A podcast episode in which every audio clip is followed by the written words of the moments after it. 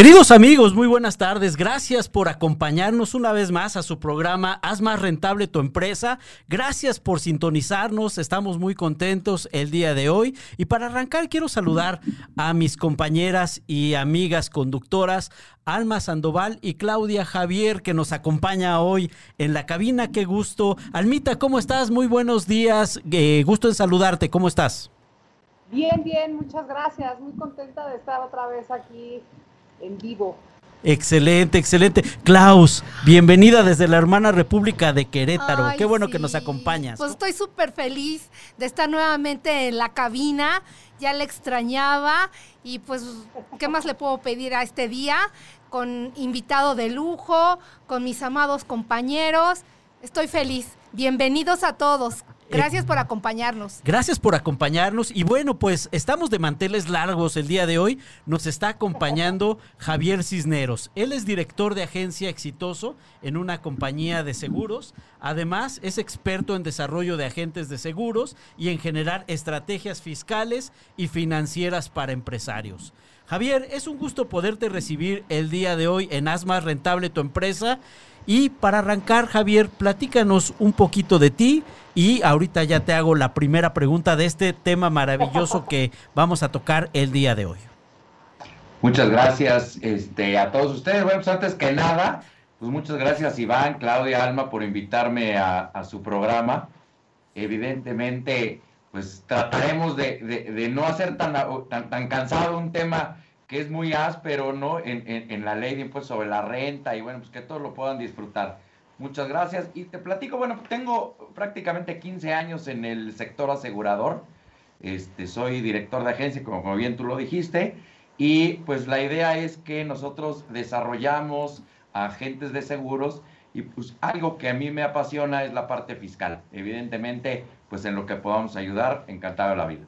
Excelente, Javier. Pues vamos a arrancar el tema del día de hoy. Y bueno, eh, mi estimado Javier, ¿por qué es tan importante para ti ayudar a los empresarios a generar estrategias fiscales y financieras eficientes? Arranquemos con el tema. Pues mira, yo te diría en primer lugar que primero no es fácil ser empresario, ¿no? O sea, mucha gente piensa que el ser empresario es muy rápido, yo nada más agarro, pongo mi empresa y, salgo a vender este, mis servicios. Y la verdad es que no, que requiere muchísima preparación, muchísima dedicación y pues mucha ayuda. Es más, te diría, la mayor cantidad de ayuda posible es la que requiere un empresario hoy en día para salir adelante. Evidentemente, pues muchos de ellos cuando, cuando se inician no tienen o no piensan en tener una estrategia fiscal ni financiera eficiente. Piensan que es costosa, ¿no? Piensan que pues debe de ser posterior a que ya tenga un poco de camino andado, que ya tenga éxito.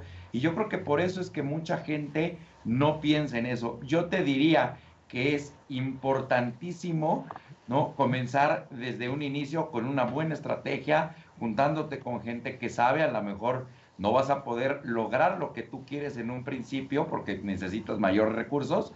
Sin embargo, pues no, no, no, no dejarlo para después, sino eh, hacerlo desde un inicio.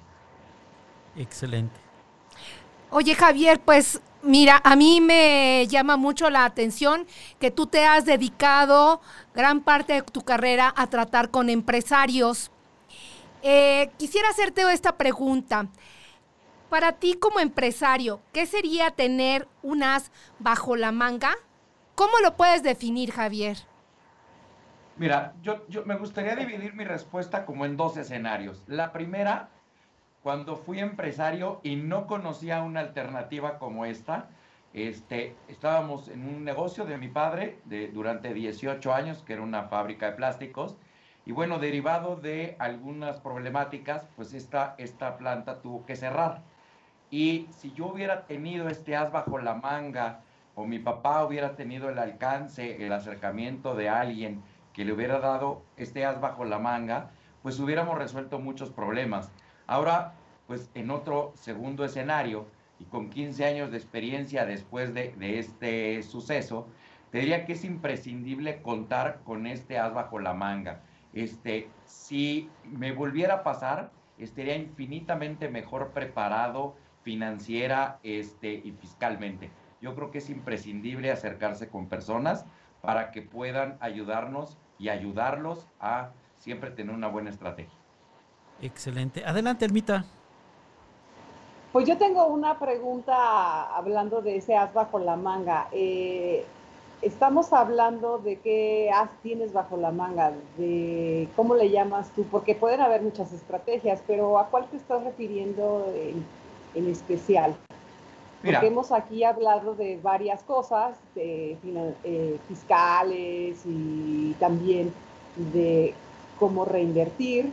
Hemos hablado, entre otras, de algo que se llama hombre clave. No sé si te refieras a eso o cuál es tu, tu principal as bajo la mano. Efectivamente, a lo que nos vamos a referir hoy es algo que se le conoce como hombre clave. Ahora le están cambiando el nombre a persona clave, pero en la ley de, impuesto sobre la renta lo vamos a encontrar como seguro de técnicos y dirigentes. Digamos que ese es el nombre real que uno lo puede tener. Es más, lo puedes googlear y lo vas a encontrar como cualquiera de esas tres. Hombre clave, persona clave o seguro de técnicos y dirigentes. Y yo te diría que pues nace de la idea de poder diferir parte de ese impuesto que tienen que pagar las empresas para reinvertirlo en sus mismos negocios. Obviamente está muy regulado en la ley de impuesto sobre la renta, en el artículo 27, en su fracción 12, y en, la, en el reglamento de la ley de impuestos sobre la renta, en el artículo 51, en su fracción 1 a 4, que es importante siempre considerarlas y tomar en cuenta. Excelente, excelente, Javier. Oye, eh, y en nuestro país, eh, ¿esa estrategia por qué ha surgido, Javier? Cuéntame un poquito desde tu, desde tu óptica, ya que llevas 15 años y creo que es un producto o una estrategia o unas bajo la manga bastante eficiente de mucho tiempo atrás.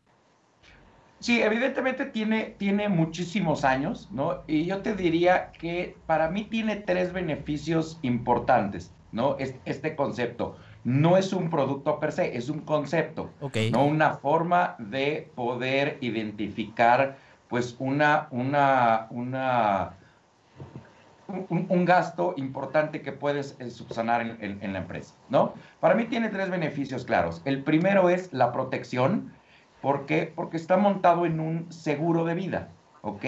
Y la protección es importantísima, ¿por qué? Porque a la falta de la persona clave, eh, pues puede resarcir esa, ese menoscabo eh, económico que pudiera tener la empresa y obviamente pues pudiera salir adelante la empresa. Para mí ese aspecto es importante. El segundo aspecto, pues es el financiero, ¿no? En el cual pues nosotros ponemos a trabajar ya sea dinero o una protección para que puedan tener recursos la empresa dentro de determinados años para algún fin, por ejemplo, una remodelación, una compra de algún equipo, un bono de lealtad, ¿no? Eh, que, pues, va, a premiar a sus mejores empleados, o en un momento dado hasta poder cubrir unos pasivos laborales, ¿no? O pasivos en caso de un fallecimiento, ¿no? Algo que también nosotros utilizamos este concepto es para la sucesión de los principales socios. ¿Esto por qué? Porque muchas veces a la empresa le cuesta mucho dinero, ¿no? Pues liquidar a los socios principales y que entren los nuevos. Entonces, eh, para, eso utilizamos también este tipo de, herramientas. Y el tercero, pues obviamente el aspecto fiscal, que es importante saber que es un gasto 100% deducible para las empresas. Entonces, y además está muy bien regulado en la ley de impuestos sobre la renta. Entonces, para mí estos tres beneficios son importantísimos. El primero es pues obviamente el aspecto de protección, que está protegido por un seguro. El segundo, el aspecto eh, financiero, que pues, te, genere, te genera más recursos a través del tiempo. Y el tercero, el aspecto fiscal, que te hace una deducibilidad en el momento en que tú lo pagas. Padrísimo.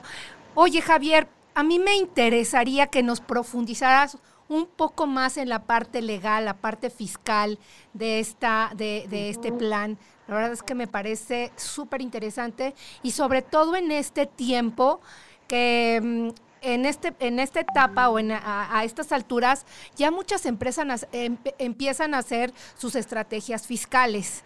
Entonces, esta parte legal es creo que muy importante, porque estamos hablando de un plan que tiene connotaciones fiscales. Estas connotaciones, por supuesto, deben ser este, positivas, Javier. Cuéntanos, este, este, profundiza, más, profundiza más, por favor, en este tema. Claro. Trataré, trataré de explicárselo de la mejor manera, ya que es un tema fiscal. Y bueno, pues no todos, no todos les encanta el aspecto fiscal. Pero bueno, hay, viene en dos artículos eh, eh, dirigido esta, esta estrategia. El primero, en la ley de impuestos sobre la renta, en su artículo 27, en la fracción 12, nos dice que si mediante el seguro se trata de resarcir al contribuyente, y el contribuyente es la empresa, ¿no? De la disminución de la productividad que pudiera causar la muerte, accidente o enfermedad de algún técnico o dirigente, la, la deducción procede. ¿Esto qué quiere decir? ¿No? Que la empresa lo paga, ¿ok? Y pues la persona clave es la que va a estar asegurada, ¿ok?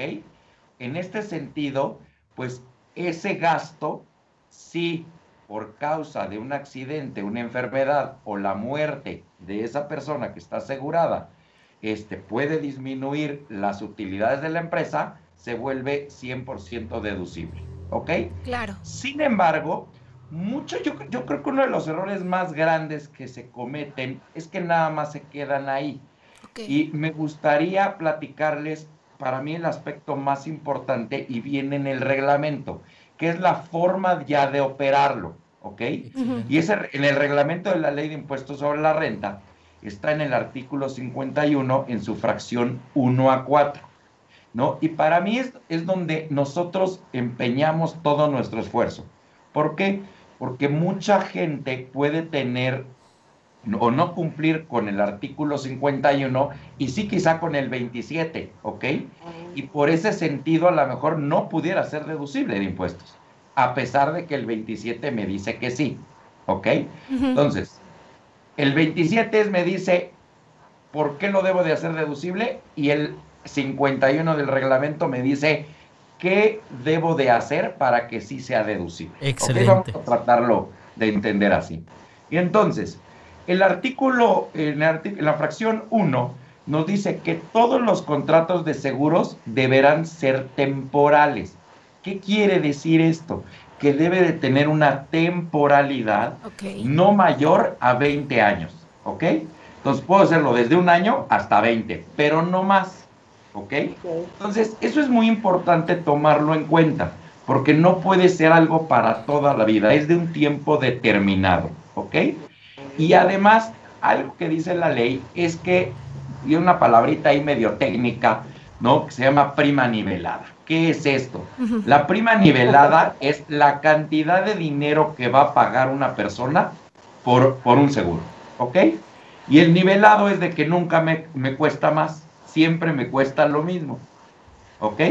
Entonces, quiere decir que si yo lo pago algo que siempre me cuesta lo mismo dentro de una temporalidad no mayor a 20 años, cumplo con el primer con la primera fracción. ¿Hasta ahí muy bien? Súper. Muy bien, muy bien. Perfecto. Ahora, el la segunda fracción nos dice, y aquí creo que es la más importante, que el asegurado, o sea, esa persona que trabaja en la empresa, debe de tener una relación laboral. Y, y muchos pueden decir, oye, a ver, yo soy el dueño, ¿ok? Por, por lo tanto, pues tengo una relación laboral. Y no necesariamente, ¿ok? Yo puedo ser el dueño, pero no hay una salida de dinero, no hay una, un, un reconocimiento laboral ante eso y no tienes la relación laboral. ¿sí? Eres el dueño, qué bueno, te felicitamos, pero necesitas tener y contar con todos los elementos para que se haga y te tenga una relación laboral, ¿ok?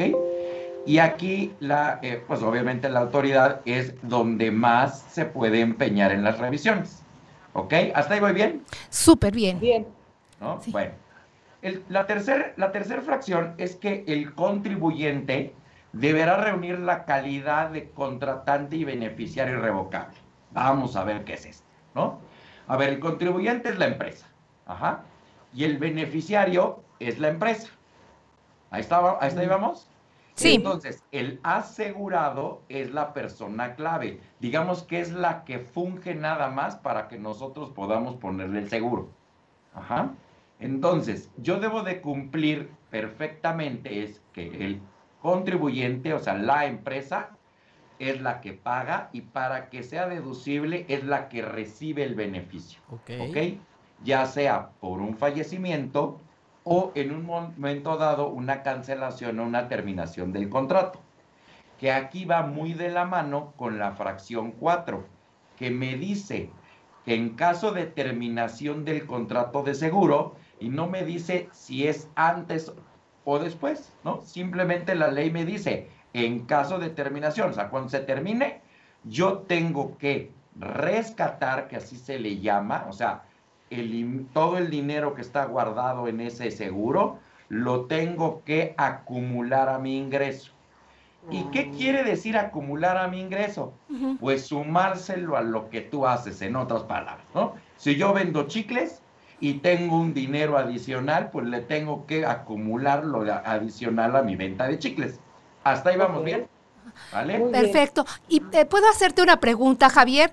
¿Qué Por supuesto. sucede si el hombre clave em, durante ese periodo resulta que eh, ya no forma parte de la empresa? ¿Qué pasa con ese, ese plan? El deber ser es cancelarlo y así tú nos lo dice esa fracción 4. El deber ser es que, como, o sea, debe de tener un principio. El principio, ¿no? Fundamental es de que tenga una relación laboral. Sí. Entonces, si ya no tiene una relación laboral, ya no tiene un principio. Y él tendría que cancelar el plan y la cantidad de dinero que exista en ese momento se deberá acumular a los ingresos de la empresa. Ok. Ok, perfecto. No sé si tengan alguna duda, alguna pregunta sobre este, este aspecto. Fíjate, eh, a ver, no, adelante. De hecho, ibas muy bien porque vas así como desglosando paso a pasito y ya me dejaste a la mitad. Igual termina tu idea y luego me gustaría, al menos a mí, que luego nos contaras un ejemplo, o sea, como de algún cliente o algo. A ver, la idea es esa, ¿no? Son dos artículos en la ley, básicamente. El, el artículo 27, que es la que te dice por qué debe, por qué es deducible de impuestos, y el artículo 51 en el reglamento, qué debo de hacer para que sea deducible. El ejemplo, pues es muy claro. A ver, vamos a suponer que nosotros somos una empresa. Ajá, nosotros cuatro somos una empresa. Y pues Iván es el cerebro de todos. Ajá. Por él nos regimos. O sea, si no existiera él, la empresa casi casi se acaba. ¿Ok? Ok. Entonces, él para nosotros es una persona clave, es fundamental para el negocio, ¿ok? Y su labor equivale, vamos a suponer, al 30% de las utilidades ajá, de la empresa. Entonces, yo lo que tengo que hacer como empresario es, si tengo un riesgo tan alto en que una persona me genera el 30% de, mi de mis recursos, de mi dinero, pues si le pasa algo, ¿qué voy a hacer? ¿Estás de acuerdo? Claro, ajá. Entonces, le voy a poner un seguro de técnicos y dirigentes que lo- coloquialmente se le conoce como hombre clave o persona clave, se lo voy a poner a él y lo voy a asegurar por la cantidad X. No, no, no voy a pelear ahorita, ¿no? En nuestro Ajá. ejemplo vamos a ponerle un millón de pesos. Ajá. A lo mejor Iván va, va a valer muchísimo más, pero vamos a poner en nuestro ejemplo un millón de pesos. Y entonces, ese millón de pesos, en caso de que Iván pues fallezca o tenga una invalidez o tenga una enfermedad y ya no pueda laborar en la empresa y genere un menoscabo en mis utilidades en un 30%, ¿ok? Entonces, para eso me sirve el seguro, para yo poder localizar a otro Iván. Sé que no es sustituible, pero alguien tenemos que buscar con sus mismas características. Quizá no con su misma pasión, pero sí con sus mismas características. ¿Sale? Ok, ¿Ok? ok. ¿Sí, te quedó, sí quedó más claro así el Súper. ejemplo? Sí. Y también lo que decías es de que eh, si el, o el- la persona clave continúa la vigencia, porque es a 20 años, si él ya decidió por su invalidez o porque está cansado o porque lo decidió salirse, ese es el momento de parar, cancelar, cortar esta persona clave. Exacto. Si en ese momento, en ese momento se rescata. Todo tiene que ver con la finalidad que le quiera dar el empresario al hombre clave. Ejemplo, si yo le quiero dar a Iván un bono de lealtad, pues no necesariamente tiene que salir de la empresa. O sea, finalmente yo le voy a dar esos recursos y se los voy a trasladar como lo tengo que trasladar a cualquier empleado con sus respectivos impuestos para que él tenga un beneficio por esa, por esa acción, ¿no? Por ese bono de lealtad. Yo así lo puedo poner, ¿no? Norma, pero todo va dirigido hacia la empresa. ¿Por qué 100% deducible? Porque va el beneficio a la empresa, no al empleado, ¿ok? okay. Si no, entonces no sería 100% deducible. Excelente. ¿Alguna otra duda? Eh, fíjense que aquí tenemos, eh, gracias a los amigos que se han ido conectando, realmente nos da mucho gusto. Karina Espinosa, gusto en saludarte. Hola, Cari. Hola, Cari. Mónica Rodríguez, como siempre, cada ocho días nos está acompañando. Y también el buen Enrique Cruz, amigo, ¿cómo estás? Gusto en saludarte. Hay una pregunta de parte del público, Javier, eh, para, para que nos apoyes. Él dice, si cuento con un seguro de hombre clave y soy el socio mayoritario, ¿cómo compruebo la relación laboral? Ya causó ámpula ese comentario que hiciste, mi estimado, mi estimado Javier, y es importante ahí eh, un pequeño tip que nos puedas dar y le puedas dar a los empresarios que se están conectando para que realmente con ese sesgo puedan tener el beneficio del el hombre clave. Mira, a ver, yo te diría que como cualquier persona, ¿no? Que, que, labora en una empresa debe tener su ingreso que provenga de la empresa, ¿no? O sea, puedes darte de alta en el seguro social, evidentemente, y tener tu ingreso, o muchas veces lo puedes tomar como asimilados, pero eso ya lo tendrían que platicar, evidentemente, con su contador, con su fiscalista, si es lo que más conviene, ¿ok? Pero lo que tienes que tener en cuenta es que lo que tú haces tiene un valor en la empresa y tiene que ser compensado económicamente. Y con eso se establece la relación laboral. ¿Ok? Las formas hay muchísimas, ¿no? Ya sea por seguro social, que está registrado en nómina y demás, o ya sea por asimilados, que es otra figura, pero debe de haber legalmente pues una relación para la entrada y salida de dinero. ¿Ok? Ok. Bueno, entonces de aquí me viene otra pregunta. Adelante. ¿Qué tal que un que hay varios socios y entonces hay unos hay un socio que es el que aporta el dinero, es el capitalista, pero no se mete para nada en la empresa. ¿Él podría quedar como figura de hombre clave? ¿O de... Obviamente no. Porque él es un socio capitalista, no tiene una relación laboral con la empresa. Tiene una, una, una, relación de inversionista, ¿ok? Y él tendrá que sacar su dinero por dividendos o por algún otro medio, pero no por el fruto de su trabajo. Él lo único que hizo fue inyectar lana, no trabajar para que el negocio se genere, se genere aún mayor eh, eh, utilidades y demás. Pues, pues padrísimo. Oigan, y quiero aprovechar ya que tomé la palabra. Dice Angie Ibarra que le parece excelente la información que nos estás dando, Javier. Muchísimas gracias. Gracias, Angie, por escucharnos. Eres un encanto adelante, Almita. Ah, yo tengo otra pregunta hablando de esto. Entonces, tendría que la empresa, si quiere de alguna manera ir generando, digamos, un ahorro, un dinero para cuando se retiren, aunque sea el accionista, tendría que buscar a, a, otra persona dentro de la organización para poderlo, digamos, cubrir con esta persona clave. A ver, lo que... Lo que... ¿Perdón? O sea, la idea es que si yo quiero cubrir a las personas clave, si les pasa algo, aunque sea, no tenga una relación laboral, esta no es la forma, tendría que ser otra forma, pero la persona clave no es. Así es. O sea, si no tienen una relación laboral, ¿no? En ese artículo 51 nos dice que por ese motivo no podrá ser deducible de impuestos, ¿no? Muchos empresarios quizá no tienen esa relación laboral, ¿ok?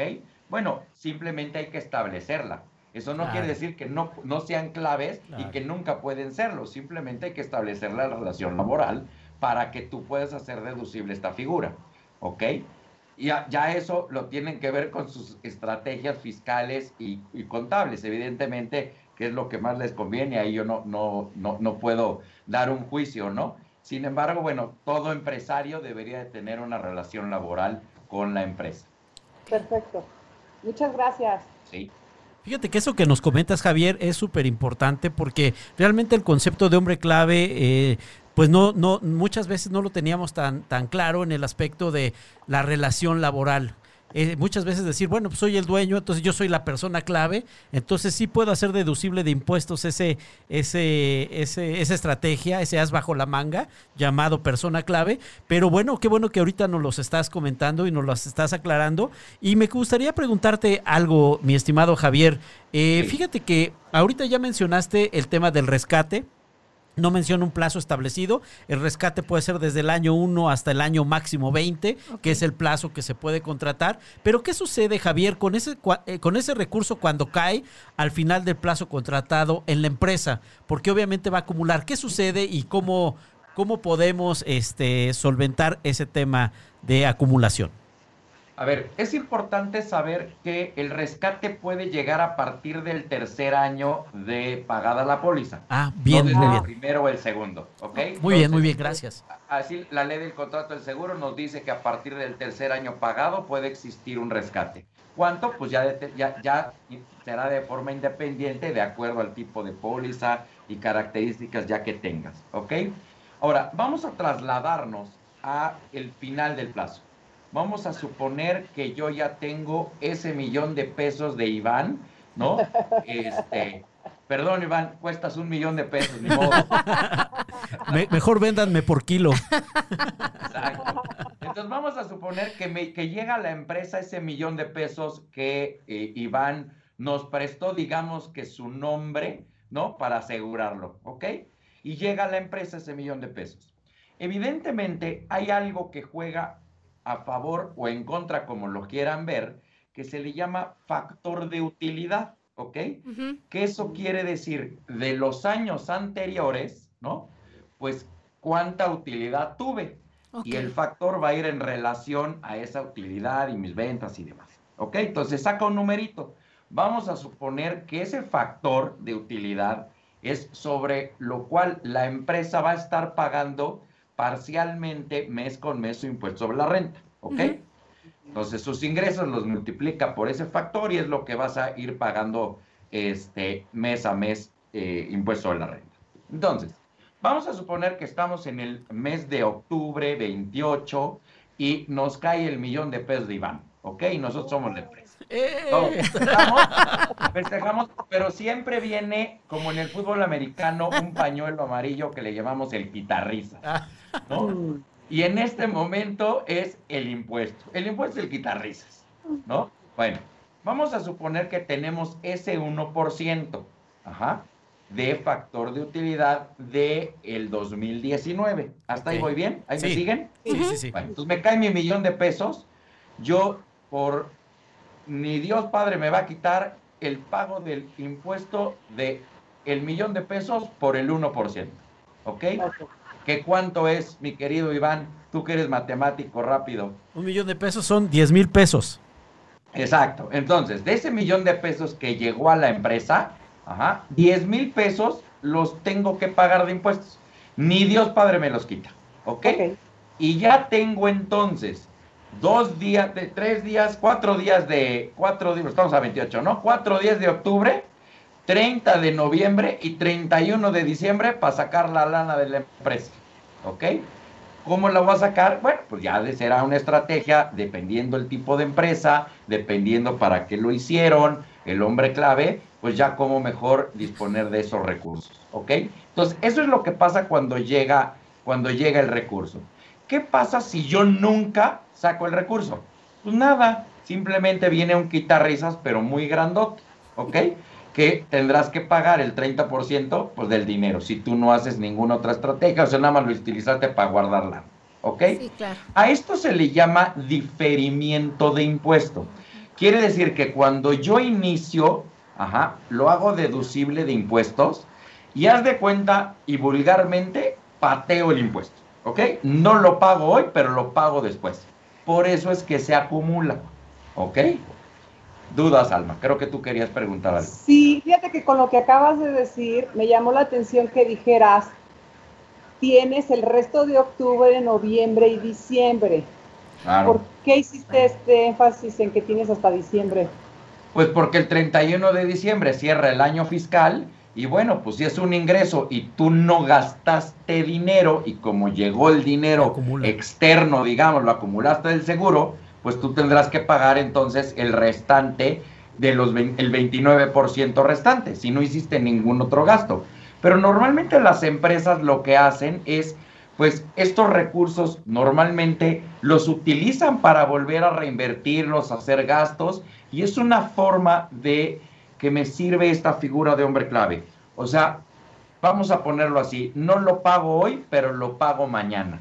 ¿Ok? No pago hoy el impuesto, lo utilizo para incrementar mi negocio, mi estructura, mis recursos, lo invierto y lo pago después. ¿Ok? Esa es la finalidad. No lo pago hoy, pero lo pago después. Ahora me vas a decir, híjole, no me conviene, Javier. Pues es lo mismo, ¿no? O sea, es lo mismo. Pues no, no es lo mismo. El No. impuesto sí es el mismo, pero no es lo mismo que lo pagues Claro. hoy a que lo, a que lo pagues hoy con tus propios recursos, a que lo pagues después con recursos que te llegaron, ¿ok? Que los fuiste acumulando Claro. a través del tiempo y que evidentemente llegó el trancazo y ahora sí ya tienes el dinero, ¿ok? Exacto. A lo mejor ahorita no tienes la lana y dices, hijo, le voy a pagar ahora impuestos, ¿sale?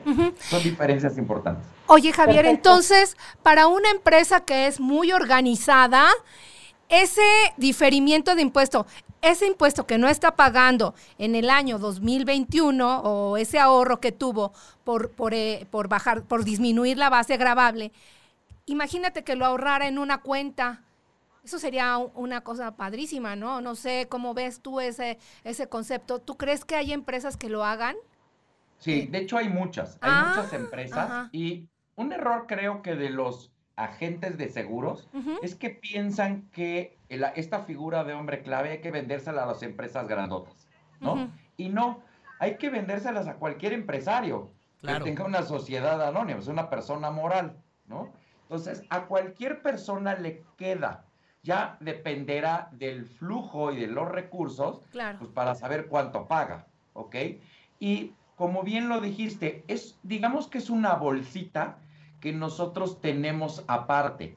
¿Qué quiere decir esto? Que en lugar de hacer un gasto que mucha gente lo hace, o híjole, tengo lana y para no pagar impuestos mejor me voy y me compro el coche, ¿no? Sí. Este, y para no pagar, pues invito a la familia de viaje.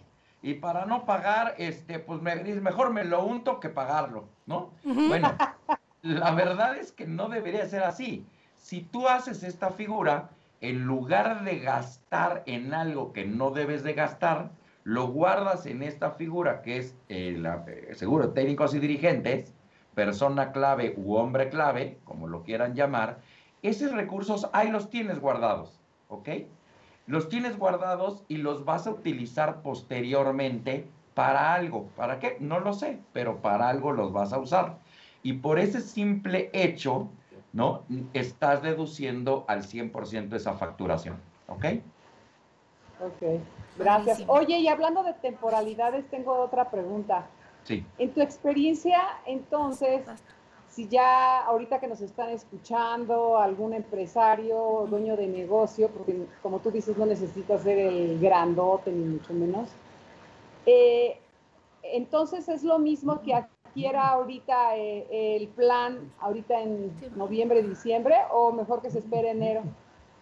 Pues mira, hay, hay diferentes estrategias y eso ya tiene que ver mucho con su propia estrategia fiscal y contable, ¿no? O sea, hay muchas empresas que se esperan a el último periodo, que es este, para ver cuál, cómo andan sus gastos, cómo andan este, sus impuestos y bueno, hacen una compra de, una, de cualquier gasto, ¿no? Este es uno de tantos que pueden hacer este, en el cual tiene muchos beneficios. ¿Por qué? Porque guardas el dinero, o puedes guardar el dinero o proteger a la persona. Este, esa es una estrategia. Yo te diría que en nuestra experiencia nosotros lo vendemos de enero a diciembre. O sea, no dejamos de vender hombres clave. ¿Por qué? Pues porque todo tiene que ver con la estrategia. Estos son muy buenos momentos. Sin embargo, también tenemos un tema, ¿no? Que te- estamos e- en medio de una pandemia Claro. y pues también necesitas disponer algunos, algunos recursos para otra cosa. Pero vamos a suponer que no hay pandemia, ¿no? La gente lo puede adquirir en enero o en diciembre. Es exactamente lo mismo.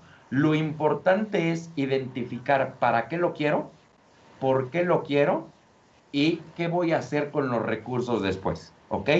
No nada más es llegar y pongo el hombre clave y, y ya, sino necesito pues planear para qué lo quiero. Oye, lo quiero para una sucesión, para que a la empresa no le cueste eh, dinero, trabajo, que tome en cuenta de sus recursos para cuando yo me vaya, pues tengan el dinero suficiente y no le dé un menoscabo a la empresa. Pues esa es una forma y no importa cuándo yo vaya a hacerlo, ¿estás de acuerdo? En enero o en diciembre. Pues mi fin es el mismo, ¿sale? Gracias. Sí. Oye, este, Javier, fíjate que me gustaría que nos adentráramos más a la parte de ideas por las cuales los empresarios debieran optar por utilizar la persona clave como una estrategia primordial y como una estrategia de rentabilidad.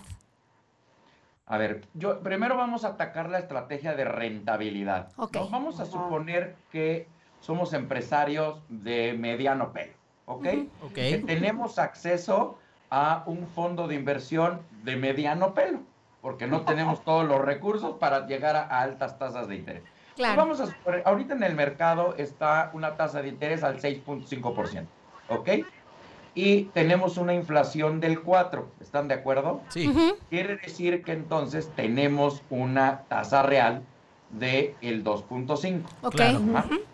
Entonces, mucha gente dice, oye, pues me va a dar más que un seguro. Ajá.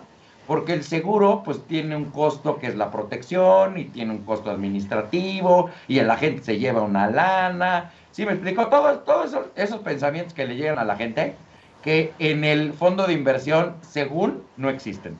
¿Ok? ¿Vale? Pero sí existen. Claro. A ver, vamos a tomar en cuenta dos aspectos importantes. En el fondo de inversión, tú vas a pagar por el total de tu capital el 1.45 de impuesto sobre la renta, ¿ok? Así es. sobre el monto completito de tu lana. ¿ok? En el seguro no funciona así. Ajá. Primero, el fondo de inversión no es deducible de impuestos y el seguro sí es deducible de impuestos. Ahí ya nada más con eso tenemos un 30, un 30 de beneficio. Primera palomita. sumando, Alma. Ya tenemos un 30 de beneficio. Ahora, al cabo del tiempo, ¿ok? Como nosotros en nuestros planes tenemos garantizados ciertos, ciertos importes, ¿ok? Y eso ya lo verán con su agente, este, en la mejor compañía o en la peor, ya no lo sé, pero bueno, ya es cosa de ustedes, ¿no? Ya Claro. ustedes cuál es el mejor plan, ¿no? Nosotros recomendamos la mejor, pero bueno, eso somos nosotros. Claro. ¿no? Y este, quiere decir que financieramente hablando, a una persona que ahorra durante 23 años más o menos, perdón, 20 años aproximadamente, con un fondo de inversión le va a dar unos 5 millones de pesos pagando unos 100 mil pesos al año, ¿ok? O sea, tú pagas 100 mil pesos y al cabo de veintitantos años, tú vas a lograr tener 5 millones 400 mil pesos aprox en un fondo de inversión, ¿ok? Números más, números menos. Con un nombre clave, tú puedes lograr más de 6 millones de pesos, o sea, mucho más que el fondo de inversión, y además tienes el beneficio fiscal. Y esto está comprobadísimo con fórmulas financieras. Claro, es una excelente herramienta. Es una excelente herramienta que, que hay que considerar. Es un as bajo la manga, amigos que nos escuchan. Por favor, considérenlo como un as bajo la manga. De verdad, este es el momento. Javier nos está compartiendo eh, su, su trayectoria, nos está compartiendo su experiencia. Y la verdad, no hay un momento clave para hacerlo. El momento clave para hacerlo es ya. Hay que hacerlo porque es algo que a la larga va a ser de beneficio para ti y para tu entidad. Así es que, amigos, por favor, hay que ponernos las pilas en ese sentido. Así es, Así es. Iván. Oye, Javier, bueno, yo también quiero enfatizar mucho en esto. Además del co- comentario tan valioso que hiciste ahorita, ¿cómo podemos convencer a los dueños de las empresas eh, de las, eh, o personas clave de esta gran estrategia? Y sobre todo, convencer a los contadores, porque parece mentira que esto está en la ley del impuesto sobre la re- la renta eh, este, y muchos no lo tienen, o sea, tienen su Biblia, su compendio fiscal, pero como que no han llegado a este punto muchos contadores. Mira, yo voy a jugar en contra de mi profesión porque yo soy contador. Ah, ¿no? Somos sí. colegas. Yo también, Yo ¿eh? también soy contador. Ah, mira. en- Alma, ¿tú también eres contadora? No, E- Estudia contabilidad para que ya seas contadora. Entonces, a ver, yo, te- yo, yo voy, a ir, voy a ir en contra. La verdad es que nosotros como contadores es los que lo deberíamos de proponer. Claro. claro. Ajá. O sea, ese es el primer principio. Como eso no existe, y yo creo que no existe desde un principio fundamental, hay muy poca eh, este, expectativa o muy poca este, eh, relación entre las personas y los seguros, ¿sale? La gente no, no, no cree luego en los seguros o la gente no cree que eso existe. Pues el, así como tú tampoco lo crees, pues el contador tampoco. ¿Estás de acuerdo? O sea, no, no ellos sí lo van a, sí van a saberlo. Entonces, vamos a partir que desde un principio ellos son los primeros que lo deberían de proponer. Si no son los primeros, el agente de seguros es el que lo debería de proponer, ¿ok? Ok. Desgraciadamente, cuando llega un agente de seguros, no alcanza o no quiere o no puede, no lo sé, cualquiera de las tres, a entender bien el negocio o no hace las preguntas adecuadas. Y entonces puede ser que el, el contador no tenga el conocimiento, que es- puede ser, ¿ok? Y el otro es que la gente no tenga el conocimiento preciso, porque a lo mejor si el agente se quedó en ese artículo 27, el que, pues yo digo que es deducible por ese artículo, ajá, y el contador sabe que el dueño no tiene una relación laboral, el contador te va a decir, no es deducible de impuestos. Y tiene toda la razón Claro. no es deducible de impuestos, ¿ok? Entonces yo creo que es una labor mutua. El contador, por un lado, debe de proponerlo para no proponer gasto, este, que hoy no estamos en tiempos de andar gastando a lo Así loco. Así es. Por el otro lado, el agente debe de tener suficiente conocimiento para entender muy bien por qué es deducible y por qué no puede ser deducible de impuestos y entonces proponerlo y proponerle una solución. Mira, a mí me tocó una experiencia hace el año pasado, donde evidentemente el, el dueño del negocio no tenía una relación laboral, ¿ok? Pues ahí me la pasé yendo con el despacho de contadores y junto con el dueño, me la pasé yendo yo creo que como unas cuatro o cinco veces, ¿no? Hasta que el dueño le dijo, a ver, lo único que no tengo es relación laboral, bueno, hay que hacerla. Claro. O Por sea, supuesto. si lo único que tengo es no, no tengo la relación laboral per se, pues hay que hacerla, pero yo sí lo quiero. Entonces yo creo que primero tenemos que venderse la idea al empresario para qué lo- le funciona, qué beneficios tiene. Lo de menos es negociarlo con los necios contadores como nosotros. Efectivamente. Oye, este, a mí me ha parecido súper interesante, la verdad, y tienes una facilidad para explicar paso a paso que no cualquiera y te felicito. Gracias. Muchas gracias. Así es. Este, ha sido un, un, un gran día, o sea, a mí al menos sí me ha aclarado muchísimas, estos, estos detalles finos, que ahorita lo ejemplificaste uno de ellos. Y para cerrar, porque ya estamos como cerca del cierre de mi parte, al menos me gustaría que si en tres breves ideas eh, nos dijeras los resumen de esta gran estrategia financiera y fiscal, porque sí. ¿Por qué sí hay que adquirirla? Claro. A ver, lo primero yo te diría es, ¿qué prefieres? ¿Pagar impuestos o quedarte una lana? ¿No? No, pues, O sea, entonces ya que tenemos contestada la primera, por esa eh, única razón hay que hacerlo. Excelente. ¿Ok? Es preferible tener el dinero que andar pagando impuestos. Siempre hay que pagar. O sea, yo no digo no hay que pagar, pero también hay que tener beneficios que además la ley nos lo permite, ¿ok? Entonces, el primer punto es el fiscal, que pues hay que tener un instrumento que además está muy regulado en la ley, que está muy avalado por la autoridad y que nos ayuda a disminuir nuestra tasa impositiva. Ese es el primero. El segundo, pues, yo creo que lo más importante es la protección hay tanta gente, y bueno, ahora lo hemos visto que han muerto más de 90 mil personas, y entre esos 90 mil, pues puede haber empresarios, ¿no? Uno se vuelve empresario porque a lo mejor no quieres tener un jefe, ¿no? Pero eso no quiere decir que toda tu familia no dependa de ti, claro. ¿no? O sea, no eres, no, no eres un empleado, pero eres empresario. Y el empresario, pues tu familia también depende de ti. Y si tú no proteges a tu familia, no nada más la empresa, sino la familia, yo creo que estás perdiendo una oportunidad de oro. Y el tercer aspecto muy importante, pues es el financiero. Este, hagan sus ejercicios, digo, yo los tengo hechos, ¿no? Financieramente, con fórmulas y todo, con valores presentes, futuros, rentas este, vencidas, rentas anualizadas, lo tenemos todo, todo bien realizado. Y tiene un mayor beneficio, un eh, seguro de ahorro que un fondo de inversión, quizá en las características de nuestro mercado, ¿no? Que es, llegamos a tasas del 6.5, una cosa así, ¿ok? Tiene mayor beneficio y pues además es deducible. Pues yo te diría que pues los agentes de seguros tienen una gran labor, hay muchísimos empresarios, el 97% de las empresas en México son pymes y muchas, muchas, te podría decir, no tienen un un recurso para poder disminuir impuestos, para generar dinero y para proteger a las personas. ¿Ok? Yo nada más con eso te diría, híjole, es fundamental. Como les dije al principio, si mi papá hubiera conocido esta figura o yo la hubiera conocido esta figura, y miren que era contador y tenía la obligación, y por eso se lo achaco a los contadores, ¿ok? este, quizás no hubiéramos tenido esos problemas, ¿ok? Hace, hace 18 años, ¿no?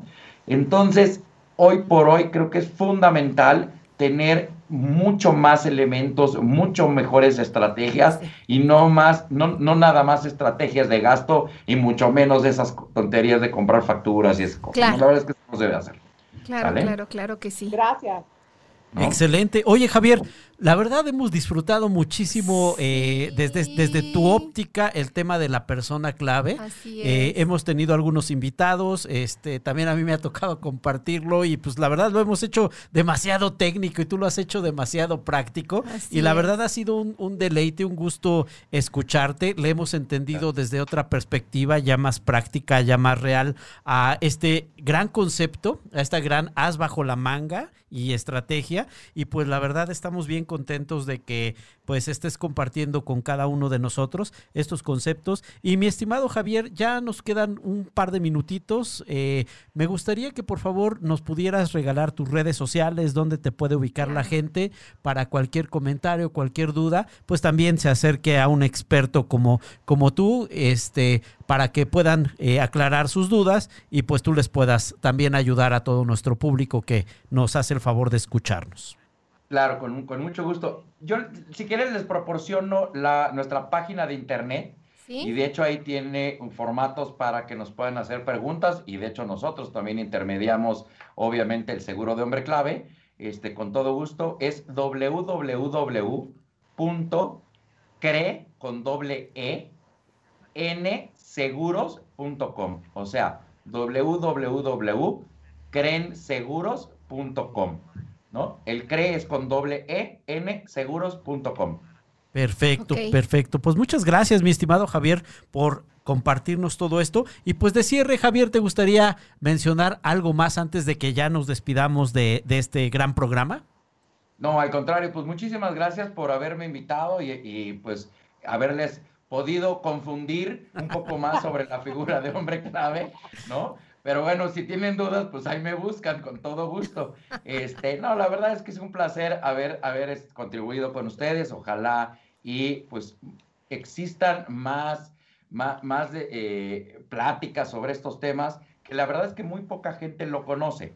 Este, encantado de la vida, cualquier eh, duda que tengan, pues es, un placer. Muchas gracias por la invitación. Y bueno, pues no, no sin antes decir, pues buscan a, un agente de seguros y que le, y compren un nombre clave. Excelente, excelente. Almita, Así es. ya para concluir.